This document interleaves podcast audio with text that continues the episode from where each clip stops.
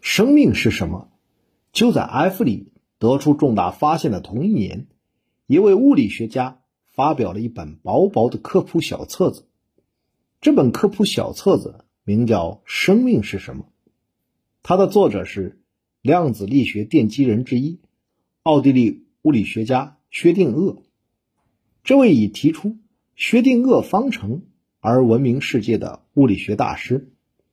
对生命现象提出了独特的见解。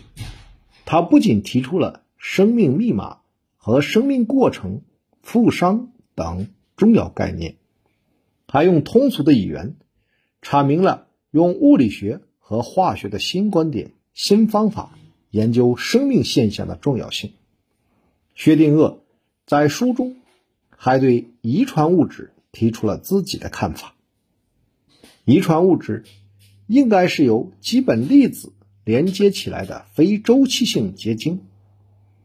它好像电码中的点或者负号，表示生命的密码。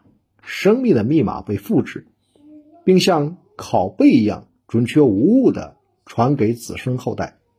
生命是什么的出版，立刻在科学界产生了巨大的影响，尤其是许多年轻的科学家，更是被。薛定谔的深刻思想所打动，毫不夸张地说，这本小册子影响了整整一代生物学家，开拓了生命科学研究的广阔领域，对二十世纪的生物学革命起到了不可估量的作用。正是在薛定谔思想的感召下，两位年轻人走到了生物学前沿，开始向 DNA 结构问题。发起冲击，并最终取得了胜利。